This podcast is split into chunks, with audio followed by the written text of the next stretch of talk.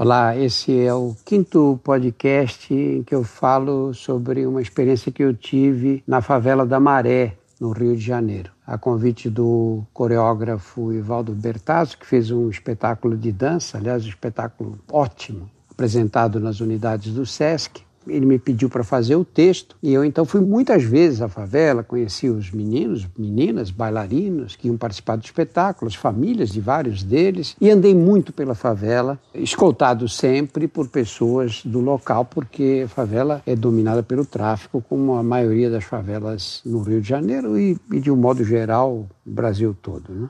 E aí eu escrevi esse texto, relatando essa realidade que eu chamei de Em Voz Baixa.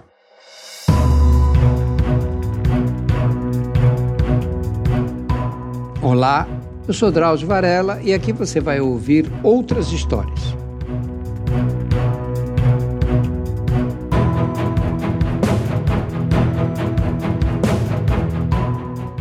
Em maior ou menor grau, o medo permeia todas as comunidades da maré. Não é o medo de ser assaltado na esquina ou de ter a casa invadida por ladrões, como o que assusta os moradores de bairros de classe média. Na grande favela, Maré tem 140 mil habitantes, são muito raros os crimes desse tipo. Lá o que apavora as mulheres, os homens e as crianças é a guerra permanente entre as quadrilhas de jovens envolvidas no comércio de drogas ilícitas. O tráfico, como a instituição é conhecida por todos, nome pronunciado em tom de voz mais baixo nas conversas de rua. Uma senhora disse para mim: Isso aqui seria o paraíso da paz se não fosse o tráfico. Talvez haja benevolência nessa visão dessa senhora nordestina que estava sentada na porta de uma vendinha ao lado de uma barraca com peças de carne expostas e meio leitão pendurado num gancho. Sem os traficantes por perto, quem proibiria os assaltos? Quem executaria sumariamente os que ousassem desobedecer às ordens de não roubar no bairro? É o tráfico que faz esse controle.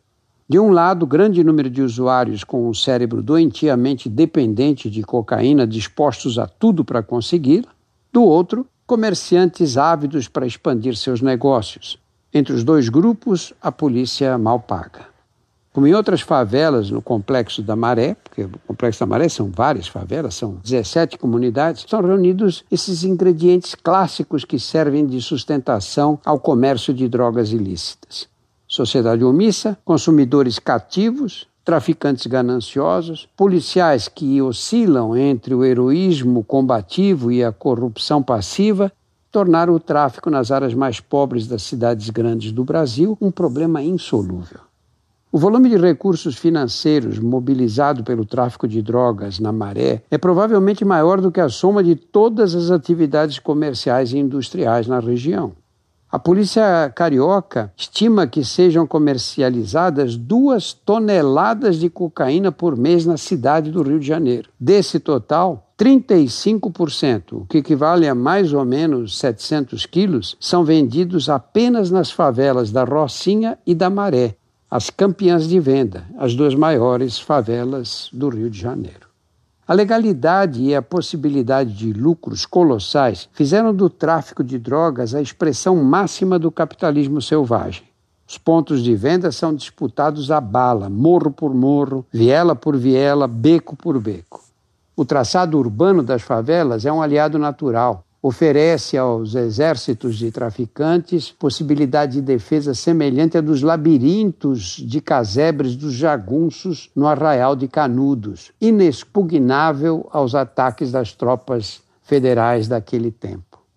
A influência dos traficantes se faz sentir até no traçado urbanístico das áreas novas da favela um rapaz que conhecia bem essa região, morava lá desde que nasceu, disse para mim: ó, o pessoal do movimento não deixa construir um conjunto novo só com ruas retas, largas, onde passa automóvel, que não tenha becos e vielas para fugir em caso de ataque.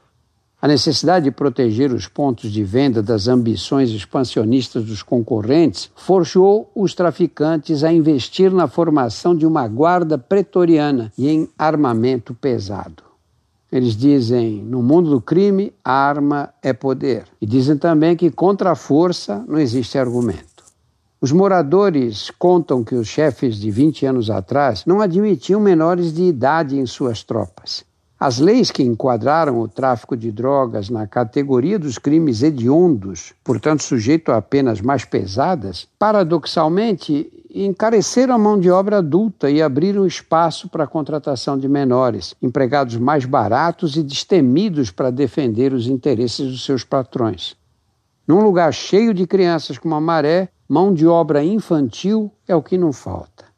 É fácil vê-los à noite e mesmo à luz do dia. Meninos sem barba ainda, em grupos, carregando metralhadoras desproporcionais ao tamanho do corpo, rondando pistolas automáticas no dedo, modernas, como faziam os cowboys do velho oeste americano.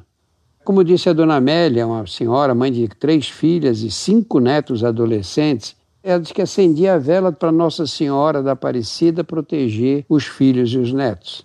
Ela dizia assim: a garotada prefere ganhar 250 reais por semana na época, né? No tráfico, a ganhar isso num mês de trabalho decente.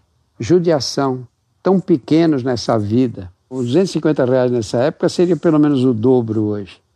Além das perspectivas financeiras, os menores são atraídos pelo poder que os traficantes exercem sobre a população. Se manda o comércio cerrar as portas em demonstração de luto pela morte de um deles, se decreta um toque de recolher à noite ou decide interromper as aulas naquele dia, ninguém ousa contra aliados. Como eles dizem, a gente nem imagina o que aconteceria se alguém desobedecesse, porque isso nunca aconteceu. Para meninos de escolaridade baixa e sem perspectiva de uma vida melhor, o tráfico garante respeitabilidade proteção do grupo e acesso a bens de consumo. A vida dos chefes, com suas motos, mulheres à vontade, roupas de grife e armas importadas, desperta a curiosidade e a admiração dos adolescentes. Um dos meninos do nosso grupo de dança perguntou para uma menina sobre o baile funk da véspera. Você viu o cordão no pescoço do fulano no, no baile de ontem? Lindo, ela respondeu, com aquele tigre de olho brilhante pendurado no peito. Quanto custou? 17 mil, ele respondeu. Seria o dobro hoje. Nossa, que caro. É grosso, ouro puro, com um brilhante em cada olho do tigre. Um dia eu vou ter um cordão desse para aparecer no baile, só que o meu vai ter uma coruja pendurada e custa mais barato, dois mil, respondeu o menino. Ao contrário da Rocinha e de outros morros em que os traficantes evitam confrontos violentos, na Maré atuam duas facções de inimigos mortais que trocam tiros quase diariamente. Os territórios de cada uma dessas duas facções é bem definido. Um lado está sob jurisdição do terceiro comando, o outro obedece à jurisdição do comando vermelho.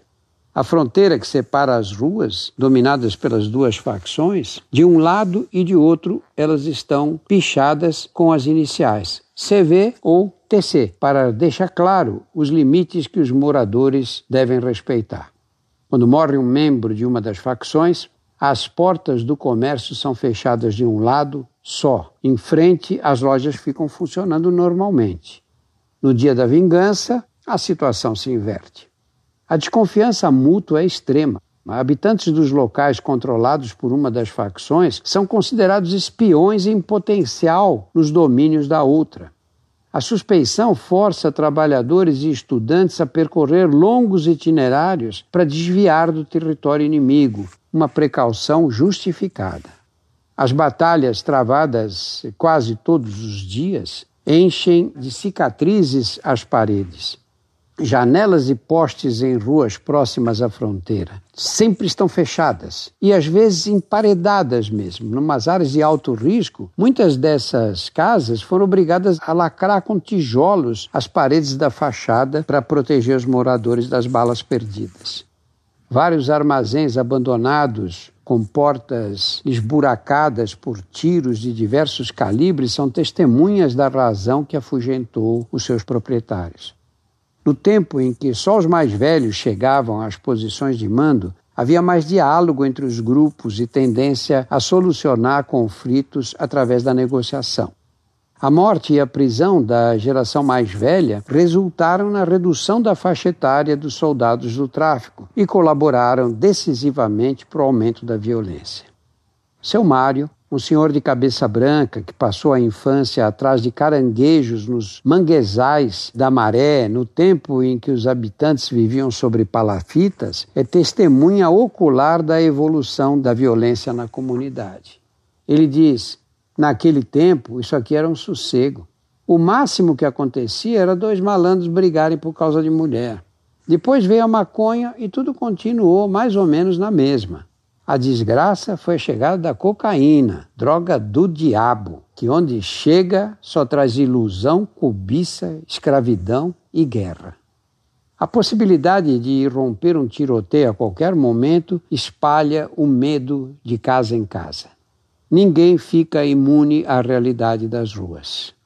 Um rapaz me disse: se o clima está tenso entre os traficantes, minha mãe proíbe a gente de pôr os pés para fora de casa e obriga a passar abaixado na frente da janela da sala. Se à noite começa o tiroteio, ela tira a gente da cama e faz deitar num tapetinho encostado na parede. A sombra do tráfico paira onipresente sobre a comunidade. A ameaça não é teórica, simples fruto da imaginação coletiva. É viva, está à mostra nos grupos que se reúnem na viela, nos meninos que guarnecem os postos com fuzis, ostensivamente, sem demonstrar preocupação com os transeuntes.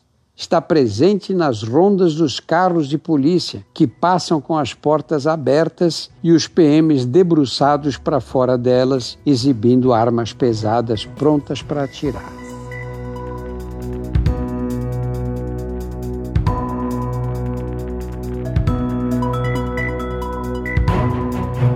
Semanalmente estarei aqui para contar outras histórias. A trilha sonora foi feita pela Insonores e a produção é da Júpiter, conteúdo em movimento.